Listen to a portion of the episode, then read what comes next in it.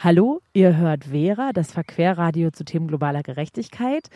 Ähm, heute zu dem Thema Gewerkschaften und Arbeiterinnenkampf. Ähm, wir fanden, dass gerade jetzt in diesen Zeiten total, es total wichtig ist, auf das Thema zu gucken. Es geht ja jetzt auch immer wieder schon durch die Medien, dass hier und da versucht wird, an Arbeiterinnenrechten irgendwie ähm, ab, was abzuknapsen. Und heute für euch ähm, zu diesem Thema mit im Studio sind, also bin ich außerdem Edda, Imen, Nora und Robert an der Technik. Äh, wir nehmen die Sendung auf heute am 8. Juni in, als eine Vorproduktion. Euch erwartet in dieser Sendung spannende Musik. Wir erfahren was über die Geschichte der Gewerkschaften. Wir gucken nach Nordafrika, wie eigentlich dort die Gewerkschaftsbewegung gerade funktioniert. Ähm, wir gucken uns an, wie schwierig es eigentlich ist, Arbeiterinnenrechte zu vertreten, wenn man gar nicht in einer Gewerkschaft organisiert ist. Außerdem gucken wir uns an, ob Gewerkschaften vielleicht auch ähm, den Kapitalismus weiter stützen. Hören was, hören einen Beitrag ähm, zu migrantischen ArbeitnehmerInnen in Deutschland und ähm, geben dann hier und da noch einen Filmtipp ähm, wir hoffen, wir haben eine so gute Sendung zu, zusammen. Und jetzt hören wir erstmal Musik, und zwar John Lennon, Working Class Hero. Und das war Working Class Hero von John Lennon, ein Lied aus seinem ersten Album nach dem Ausein Auseinanderbrechen der Rockband The Beatles im, im 1970. Das Lied ist politisch, es kritisiert den Unterschied zwischen sozialen Klassen. Laut Lennon in einem Interview mit Jan Wenner von Rolling Stone im Dezember 1970 geht es darum, dass Personen der Arbeitsklasse in der Mittelklasse verarbeitet werden. Lennon, Lennon sagt auch, ich denke, es ist ein revolutionäres Lied, aber ich weiß nicht. Andererseits könnte es einfach ignoriert werden. Ich denke, es ist für die Leute wie mich, die Arbeitsklasse sind. Es ist meine Erfahrung und ich hoffe, ich hoffe, es ist nur eine Warnung an die Menschen. Und jetzt gehen wir weiter mit Edda. Genau. Und zwar geht es jetzt um die Geschichte der Gewerkschaften in Deutschland. Und bevor wir uns die Geschichte anschauen, sollten wir vielleicht einmal klären, was Gewerkschaften eigentlich sind. Gewerkschaften sind auf Dauer angelegte Staatsparteien und gegnerunabhängige Vereinigungen, welche von Arbeiterinnen für Arbeiterinnen gestaltet werden. Sie vertreten die wirtschaftlichen, sozialen, gesellschaftlichen und politischen Interessen von Erwerbstätigen. Im Mittelpunkt ihrer Arbeit steht die Regulierung der Arbeitsbedingungen, zum Beispiel im Bereich Arbeitszeiten, Entlohnung und Arbeitsschutz. Nun wissen wir, worüber wir sprechen und können uns anschauen, wie die Geschichte der Gewerkschaften in Deutschland verlaufen ist. Arbeitskonflikte und Arbeitskämpfe sind in Deutschland schon sehr früh belegbar. Angefangen beim Streik der Schneidergesellen in Konstanz 1389 bis hin zum Streik 1469 der Bergleute in Altenberg und zu, dem, ein, zu einem der bekanntesten Streiks der Geschichte, dem Aufstand der Weber 1844 in Schlesien. Die ersten gewerkschaftsähnlichen Vereinigungen gab es bereits im Vormärz, der Epoche zwischen der Junirevolution 1830 und der Märzrevolution 1848-49. In der Zeit waren Arbeitervereine die Vertreter der Arbeiterklasse. Dies änderte sich im Verlauf der Revolution von 1848-49. Im Zuge dieser Revolution gründeten sich die ersten Gewerkschaften auf nationaler Ebene. Diese beschränkten sich aus der Tradition der Zunftverfassung auf einzelne Berufsgruppen. In den wachsenden Großstädten entstanden nach dem Druckerverband ebenfalls Berufsverbände für Bergleute, Schneider, Bäcker, Metallarbeiter und viele mehr. 1848 gründete sich die Association der Zigarrenarbeiter Deutschlands in Berlin. Schnell wurden in 40 anderen Städten Deutschlands Ableger gegründet, welche aber nicht sehr langlebig waren. Der im Jahr 1865 im Pantheon in Leipzig gegründete Allgemeine Deutsche Zigarrenarbeiterverein war die erste zentral organisierte Gewerkschaft in Deutschland. Nach ihrem Vorbild gründeten sich weitere Gewerkschaften Deutsch, äh, deutschlandweit. Außerdem ist sie ein Vorläufer der Gewerkschaft Nahrung, Genuss, Gaststätten. An dieser Stelle ein Geschichtsfakt, mit dem ihr auf jeder Party punkten könnt. 1876 wurde der Verein Deutscher Lokomotivführer, kurz VDL, gegründet. Aus diesem Verein entstand 1919 die Gewerkschaft Deutscher Lokom ähm, Lokomotivführer, kurz GDL. Somit ist die GDL die älteste Gewerkschaft Deutschlands. Nach dem Scheitern der Deutschen Revolution von 1848-49 und der darauffolgenden Restauration kam es dazu, dass Gewerkschaften an Schlagkraft verloren und Repressionen ausgesetzt waren. Dies änderte sich erst mit den Reformen in den Jahren 1869 bzw. 1871, wie etwa der Gewerbeordnung, durch welche Gewerbe- und Koalitionsfreiheit eingeführt wurde. Dadurch entwickelten sich Gewerkschaften zu Vertragspartnern von Unternehmerverbänden. Dies alles spielte sich ungefähr im Zeitraum der, Industrie der, industriellen Revolution ab. Zu diesem Zeitpunkt mussten ArbeiterInnen um ihr Existenzminimum kämpfen und Unternehmer hatten feudalistische Privilegien und lebten im Reichtum. Deshalb konzentrierten sich Gewerkschaften in dieser Zeit vor allem darauf, die Lage ihrer MitgliederInnen zu verbessern. Sie führten Arbeiterkämpfe, Streiks und Kaufboykotts gegen diese Unternehmen durch. Dieser Machtzuwachs der Gewerkschaften durch steigende Mitgliederinnenzahlen veranlasste die Herrschenden dazu, Gewerkschaften zeitweilig zu verbieten oder zumindest gesetzlich zu behindern. Generell verboten wurden Gewerkschaften zwischen 1878 und 1890 durch das Bismarckische Sozialistengesetz. Erst durch den Halbstädter Kongress im Jahre 1892 gewannen Gewerkschaften wieder an Bedeutung und Macht. Dazu trug auch die Gründung der Generalkommission der Gewerkschaften Deutschlands durch Karl Legien ein. Bei dieser Gewerkschaft gab es endlich einen mitgliederstarken Dachverband für alle deutschen Gewerkschaften. Nun springen wir in das Jahr 1920. In diesem Jahr stellten sich noch der größte, Teil, der größte Teil der Gewerkschaftsbewegung gemeinsam mit einem Generalstreik gegen den Kapp-Putsch. Doch schon 1933 zögerten die Gewerkschaften mit Maßnahmen gegen die aufheizende Hitler-Diktatur. Nach der Machtergreifung wurden viele Gewerkschaftsführer in Konzentrationslager gesperrt. Am 1. Mai 1933 wurde durch die Nazis der Tag der Arbeit zelebriert und dann um dann am 2. Mai 1933 alle Gewerkschaftshäuser von der SA besetzen zu lassen und alle Gewerkschaften gleichzuschalten. Das Vermögen der Gewerkschaften wurde auf die Massenorganisation Deutsche Arbeitsfront, kurz DAF, übertragen. Die Mitgliedschaft in der DAF war nicht verpflichtend, es fanden sich trotzdem zahlreiche ehemalige Gewerkschaftler in ihr vertreten. Nach 1945 begann dann der Wiederaufbau der Gewerkschaften. Hans Böckler, der erste Vorsitzende des Deutschen Gewerkschaftsbundes, kurz DGB, hatte die Idee, dass alle Arbeitnehmer in einer nicht parteipolitisch gebundenen Einigkeitsgewerkschaft vereinigt werden sollten, die unter einem großen Dachverband zusammengefasst werden sollten. Doch dagegen gab es vor allem von der IG Metall Widerstand. 1949 fand dann der Gründungskongress des Deutschen Gewerkschaftsbundes unter der Leitung von Hans Böckler in München statt.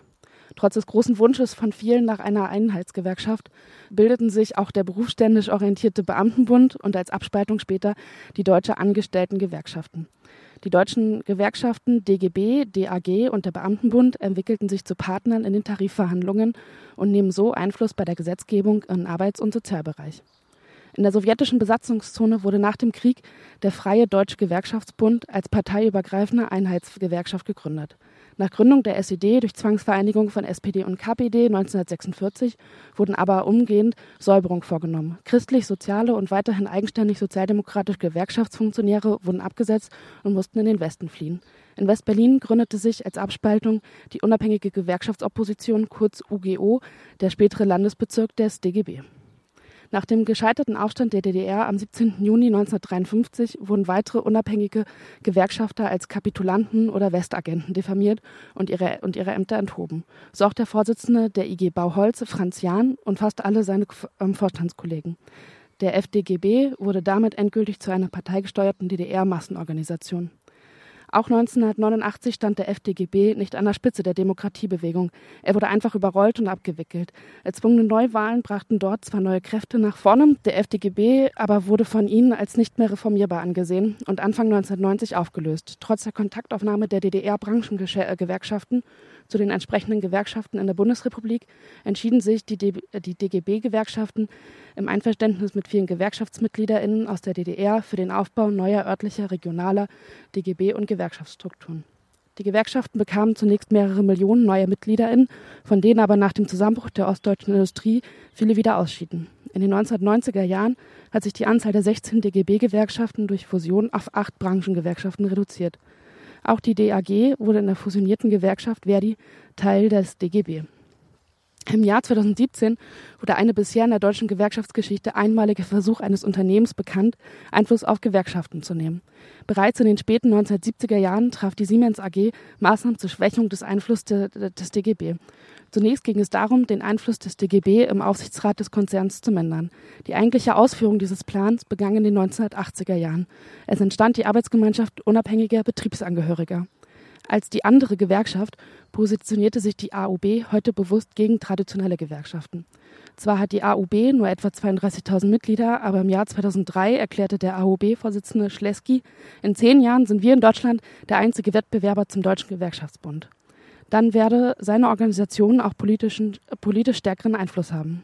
Nachdem Zahlungen der Siemens AG von ungefähr 14 Millionen Euro an den Unternehmensberater und AUB-Vorsitzenden Wilhelm Schleski bekannt wurden, ohne dass dafür Leistungen verzeichnet wurden, wurden Büros von Schleski, Siemens und der AUB durchsucht. Am 14. Februar 2007 wurde Schleski wegen des Verdachts auf Steuerstraftaten in Untersuchungshaft genommen.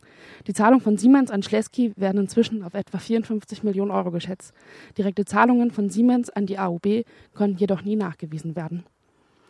Nun wisst ihr ein bisschen mehr über die Geschichte der Gewerkschaften in Deutschland und hört jetzt einen Song.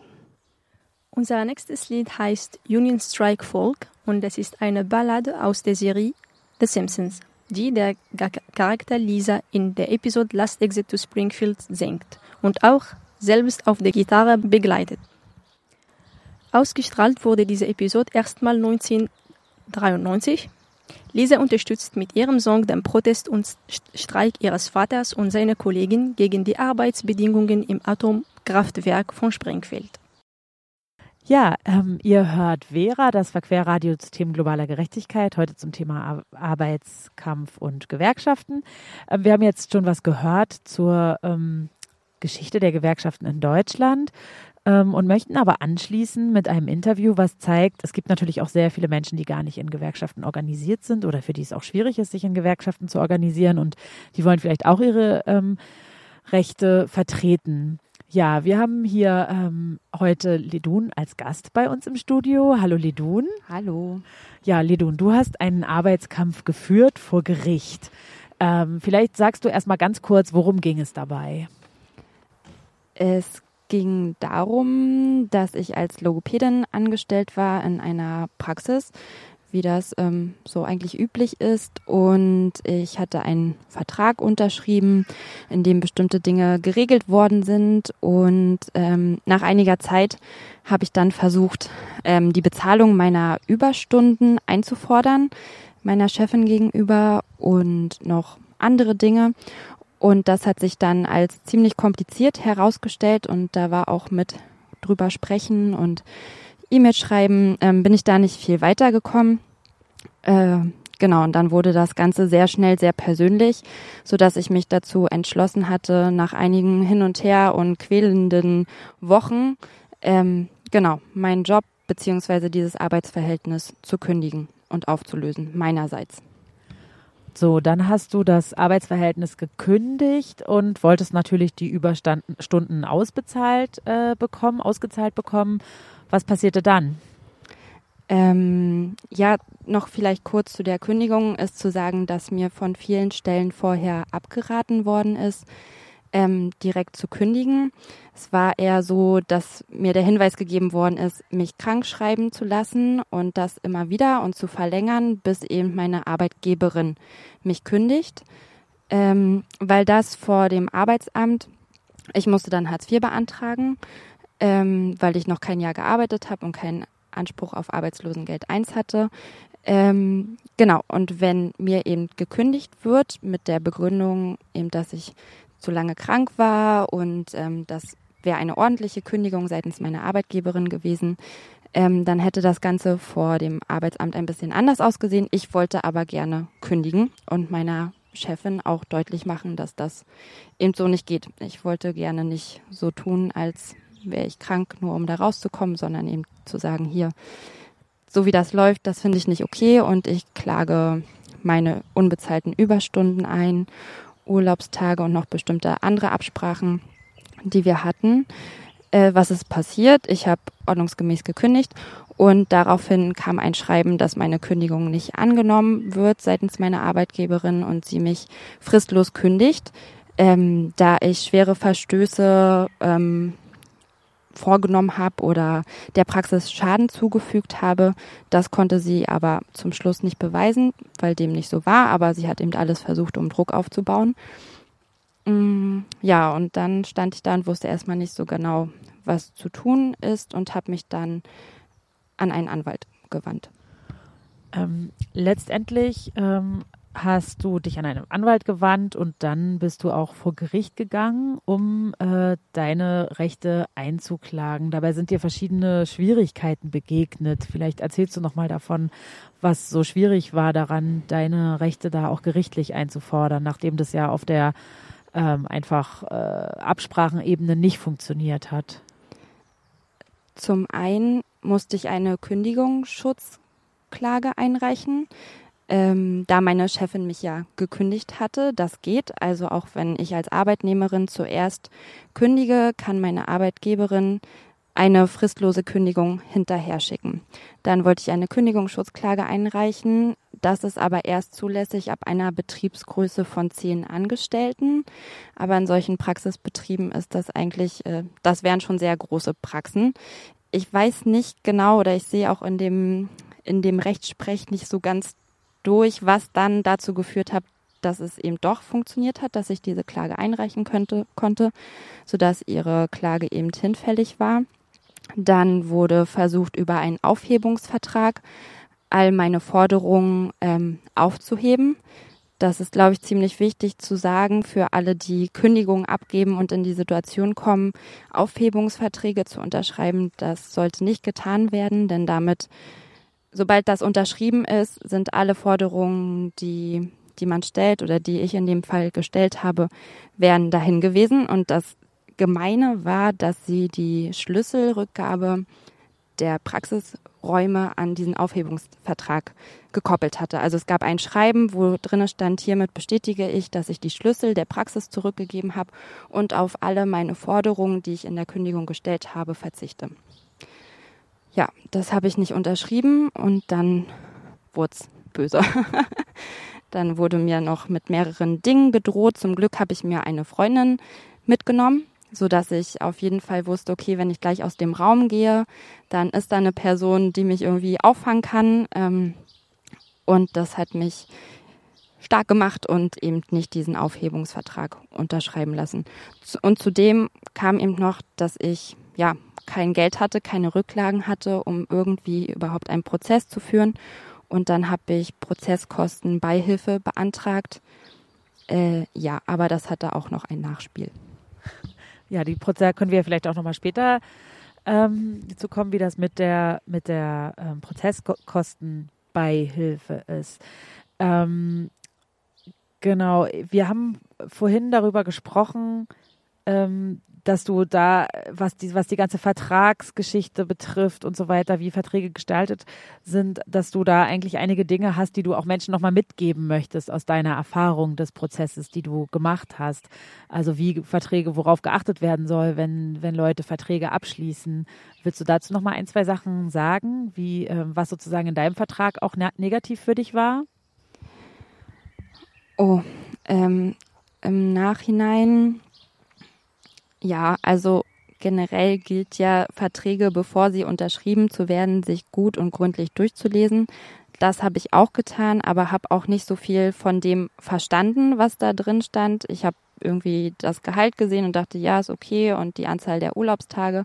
Aber es gibt eben sehr, sehr viele kleine Klauseln zwischendrin, auf die geachtet werden muss. Und gerade wenn es keine Tarifverträge sind, dann können eben Verträge gestaltet werden, wie sie wollen oder wie der Arbeitgeber es möchte. Und ja, ich glaube, da ist einfach ganz wichtig, sich selbst zu informieren, sich ja mit anderen Leuten auszutauschen, die davon Ahnung haben, darüber lesen zu lassen, ähm, bevor so ein Vertrag unterschrieben wird. Ähm, konntest du denn jetzt letztendlich vor Gericht deine Ansprüche geltend machen? Wie ist es ausgegangen, das Verfahren? Ja, teilweise. Ähm, ich muss dazu sagen, was auch sehr wichtig ist, gerade wenn es darum geht, Überstunden einzuklagen, beziehungsweise die Bezahlung für geleistete Überstunden, dass ich als Arbeitnehmerin verpflichtet bin, vor Gericht zu beweisen, dass ich diese, diese Überstunden geleistet habe. Also jede Überstunde muss abgezeichnet werden. Ähm, und ich bin eben dazu verpflichtet, das vor Gericht beweisen zu können. Das war mir vorher auch nicht so klar. Sowas wird in der Schule, auch in der Berufsschule, äh, ja, nicht gelehrt. Ähm, ich habe dann zum Glück den Hinweis bekommen, dass bevor ich diese Praxis eben verlasse, gucken soll, dass ich irgendwie einen Beleg dafür finde für diese Überstunden und habe dann Fotos gemacht von Arbeitsplänen. Leider konnte ich nicht alles abfotografieren, da schon das Buch vom Jahr davor eben nicht mehr da war. Und deshalb kam es auch vor Gericht zu einem Vergleich, weil ich eben nicht alle Überstunden beweisen konnte, aber eben zum Teil. Und ähm, ja, und ich hatte irgendwie zu dem Zeitpunkt 191 Überstunden geleistet und das war ein Wert von 1845 Euro und 6 Cent. Und am Ende habe ich 1345 Euro und 6 Cent bezahlt bekommen. Weil es eben doch auf einen Vergleich hinausging. Ähm, jetzt hast du immer noch finanzielle Folgen. Du hast es schon angedeutet mit der Prozesskostenbeihilfe. Ja, ich, vor zwei Monaten ungefähr habe ich einen Brief in meinem Briefkasten gehabt vom Gericht wo ich dazu aufgefordert worden bin, all meine wirtschaftlichen und finanziellen Verhältnisse offen zu legen, dass der Fall zu den Akten gelegt worden ist und jetzt sozusagen das Gericht äh, vier Jahre lang eben meine Wirtschaftlichkeit prüfen kann, da ich dazu aufgefordert worden bin, die Prozesskostenbeihilfe zurückzuzahlen. Und das war für mich sehr erstaunlich, da ich dachte, Prozesskostenbeihilfe, das wird mir eben bezahlt, wenn ich mich in einer Situation befinde, wo ich selbst kein, kein Geld habe, um einen Prozess zu führen und ähm, wurde auch gezahlt. Aber es ist eben so, selbst wenn ich gewinne vor Gericht und das in ernst, erster Instanz vorm Arbeitsgericht, dann bin ich dazu verpflichtet, diese Prozesskostenbeihilfe zurückzuzahlen. Es ist nur ein Darlehen, äh, genau, und das vier Jahre lang, nachdem sozusagen der Prozess abgeschlossen worden ist.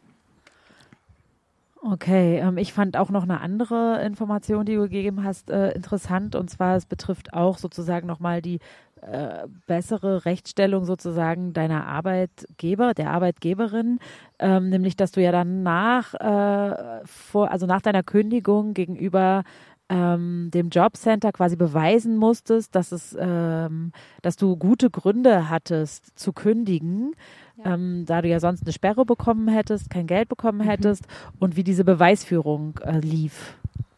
Ja, das war zu all dem ganzen sowieso schon aufregender Situation und ziemlich großer psychischer Druck äh, kam das eben noch hinzu, dass ich vor dem Jobcenter beweisen musste, dass ich gute Gründe hatte zu kündigen. Ähm, weil sonst hätte eine, glaube ich, dreimonatige Sperrfrist hätte das für mich bedeutet, wenn ich das nicht hätte nachweisen können. Äh, ja, das ging dann über psychologisches Gutachten, ähm, dass ich nachweisen musste, dass ich gerade diesen Gerichtsprozess führe und dass ich Prozesskostenbeihilfe bekomme, die auch nur ähm, bewilligt wird, wenn es Aussicht auf Erfolg eines Prozesses gibt.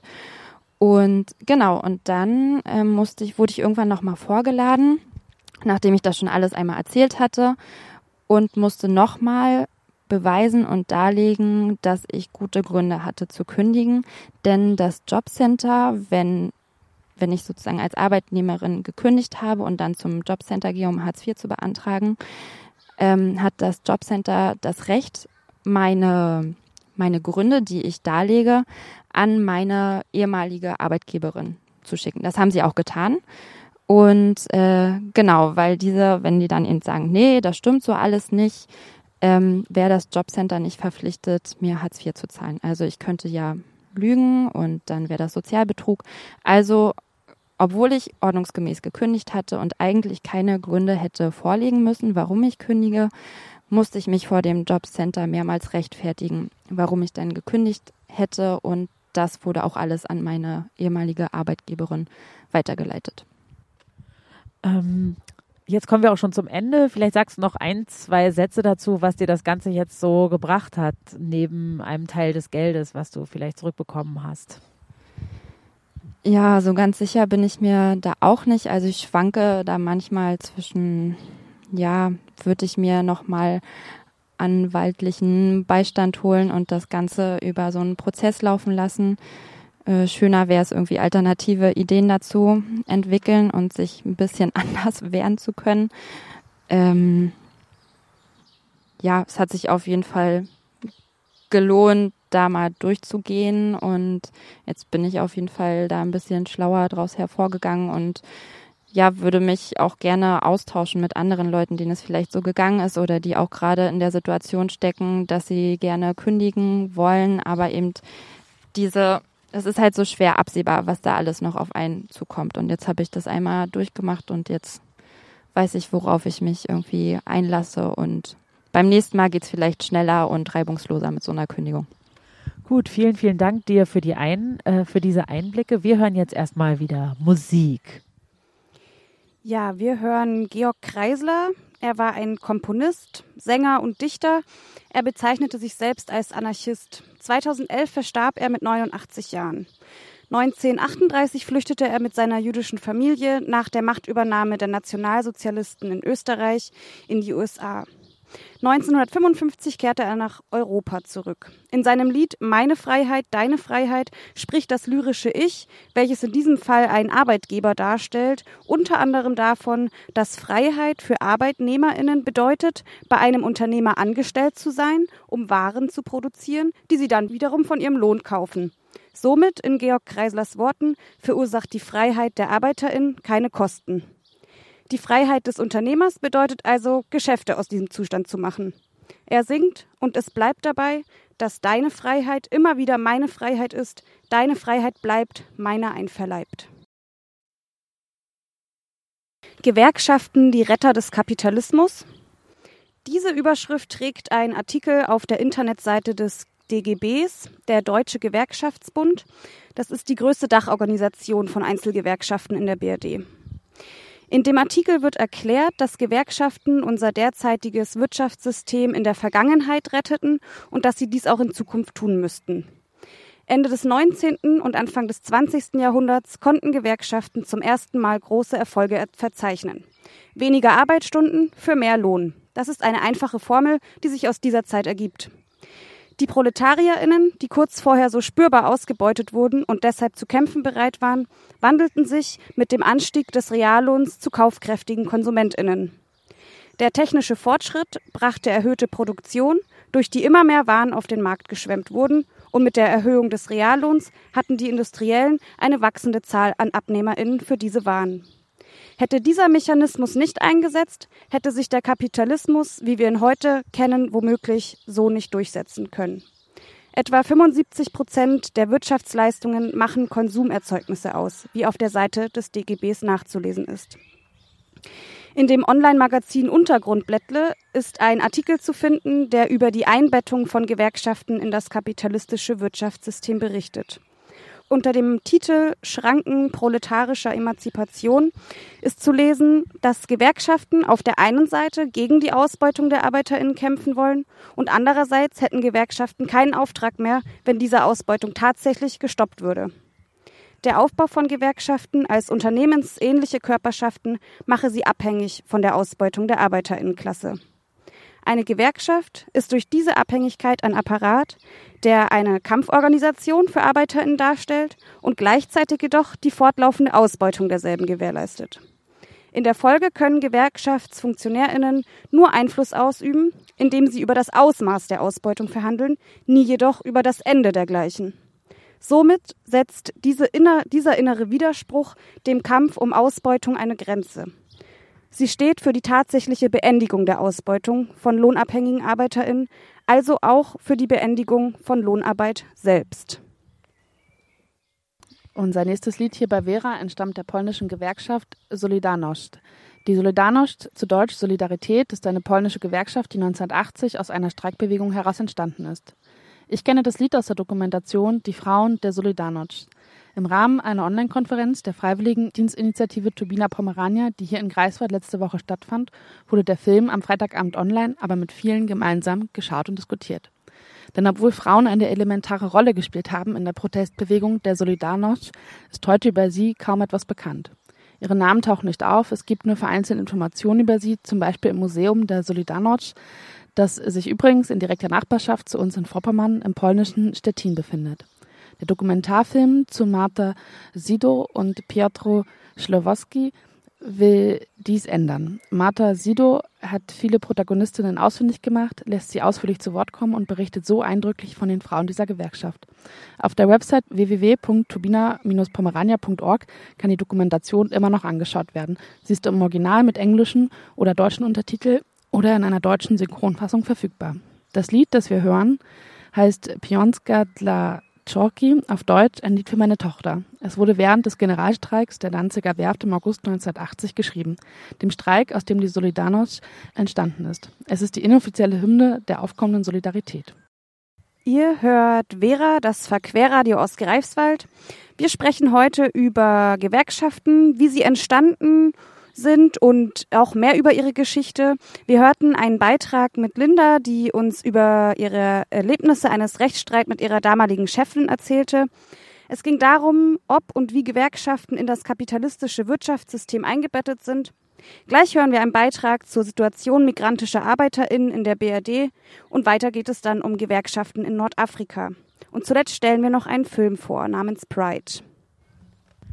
Ihr könnt uns hören ähm, immer donnerstags in der geraden Kalenderwoche morgens um 9 Uhr beim NB Radio Treff und außerdem jeden ersten und dritten Mittwoch im Monat bei ähm, Radio Loro rund um Rostock. Ähm, außerdem, wenn ihr mal eine Sendung verpasst habt, dann schaut entweder in die Mediathek der Landesmedienanstalt oder ähm, schaut einfach auf www.bildung-verquer.de slash radio. Dort findet ihr alle Sendungen in einer Podcast-Version, leider ohne unsere schöne Musik. Unser nächster Beitrag ist verfasst von Sophie. Arbeitsmigrantinnen, Saisonarbeiterinnen in Deutschland. Probleme, Rechte, gewerkschaftliche Unterstützung. Die Corona-Pandemie macht aktuell viele Missstände in der Arbeitswelt sichtbar. Schlechte Arbeitsbedingungen von migrantischen Arbeiterinnen in Landwirtschaft und Fleischindustrie sind schon lange ein Problem. Aber die gehäuften Corona-Infektionen in Betrieben dieser Branche, in denen Homeoffice keine Option ist, brachten diese Missstände nun in die Top-Schlagzeilen. Betroffen sind vor allem Menschen aus osteuropäischen Staaten der EU, die für einen befristeten Zeitraum zum Arbeiten nach Deutschland kommen. Die EU-Gleichbehandlungsstelle der Bundesregierung schreibt auf ihrer Internetseite, wovon man zunächst auch erstmal ausgehen würde, befristet beschäftigte Arbeitnehmerinnen dürfen nicht schlechter behandelt werden als vergleichbare unbefristet Beschäftigte. Darüber hinaus sind sie genauso zu behandeln wie deutsche Arbeitnehmende. Dies gilt für Arbeitsbedingungen, beispielsweise das Arbeitsentgelt, Kündigung, Arbeitszeiten, Urlaub und Feiertage, Gesundheitsschutz sowie die Sicherheit am Arbeitsplatz. Die Realität sieht aber leider häufig anders aus. Mihai Ballan von Europäischen Verein für Wanderarbeiterfragen beschreibt, dass viele Beschäftigte bei den Löhnen betrogen werden, Unternehmen keine oder zu geringe Sozialabgaben zahlen und nicht für eine Krankenversicherung sorgen. Hinzu kommen hohe Mieten für teilweise menschenunwürdige Unterkünfte, wie zum Beispiel in der Fleischindustrie Nordwestdeutschlands. Auch Thomas Henschel vom gewerkschaftsnahen PECO-Institut in Berlin beklagt, dass ArbeiterInnen oft mit deutlich weniger als dem gesetzlichen Mindestlohn nach Hause gehen, weil beispielsweise Ausgaben für Kleidung oder Arbeitsgeräte von vornherein vom Lohn abgezogen werden. Dragos Pislaru, Mitglied des Europäischen Parlaments aus Rumänien, beschreibt das grundlegende Problem gegenüber der deutschen Welle am Beispiel Rumäniens. Es besteht ein großes Machtgefälle zwischen dem westeuropäischen Arbeitgeber, der ein höheres Gehalt bieten kann als in Rumänien, und dem rumänischen Arbeitnehmer, der nach einem Einkommen für seine Familie sucht. Gerade jetzt, in Krisenzeiten. Punkt. Dies führt oftmals zu Machtmissbrauch. Laut Hans-Böckler-Stiftung ist dieser Missbrauch und die folgende Ausbeutung in den Bereichen Pflege, Landwirtschaft und Logistik am größten.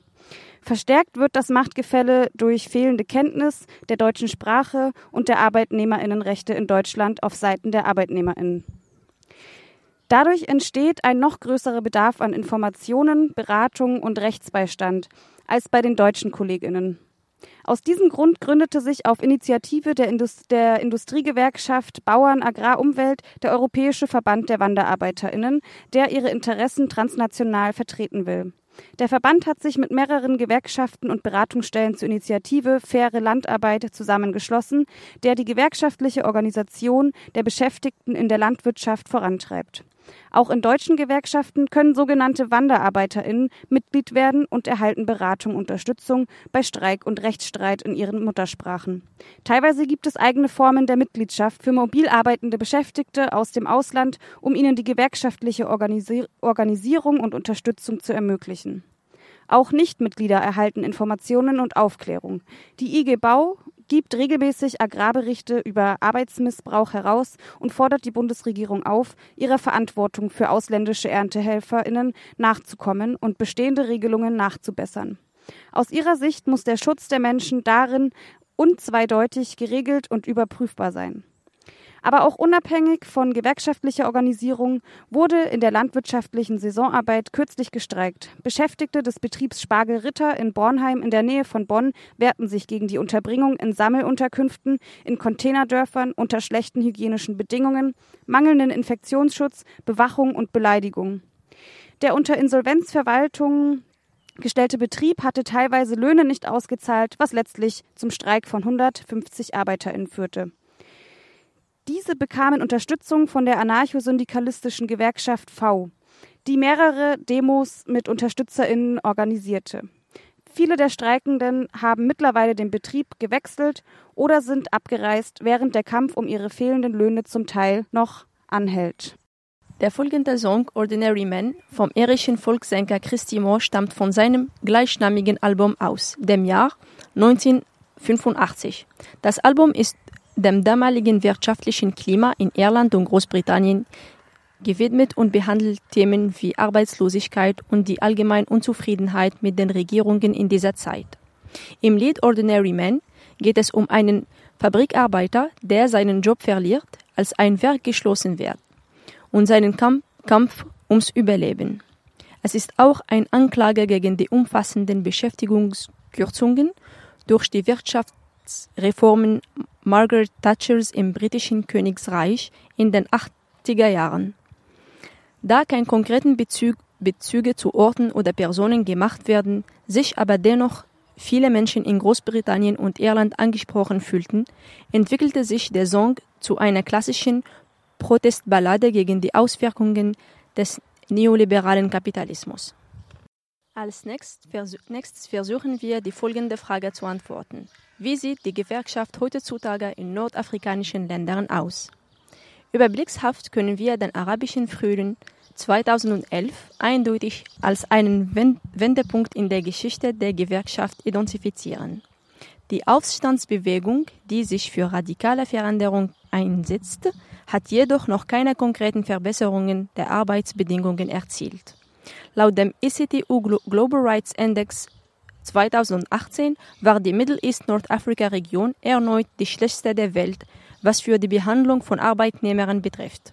Friedliche Proteste wurden gewaltsam unterdrückt und auch Versuche, eine unabhängige abhängige Arbeiterinnenbewegung zu bilden, wurden von, dem, von den Behörden in verschiedenen Ländern niedergeschlagen. In Tunesien ist die offizielle Gewerkschaft UGTT mit über einer halben Million Mitgliedern die größte Zivilorganisation.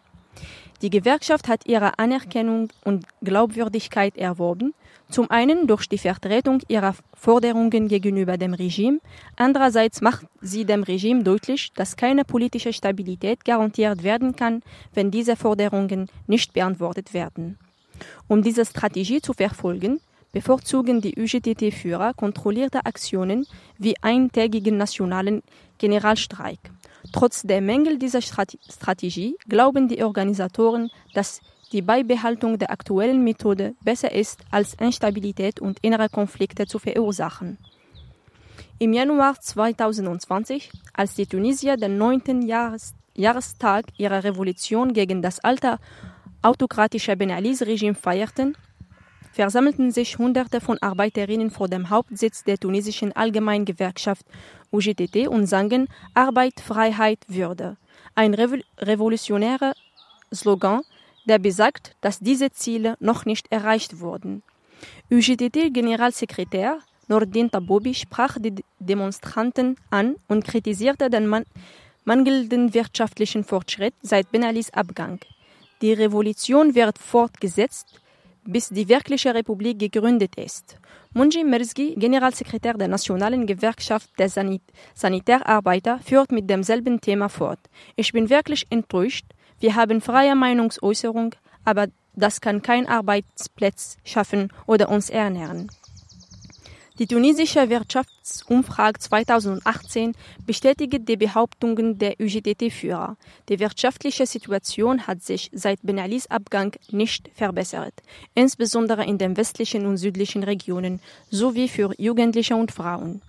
Die Kapitalinvestitionen sind zurückgegangen.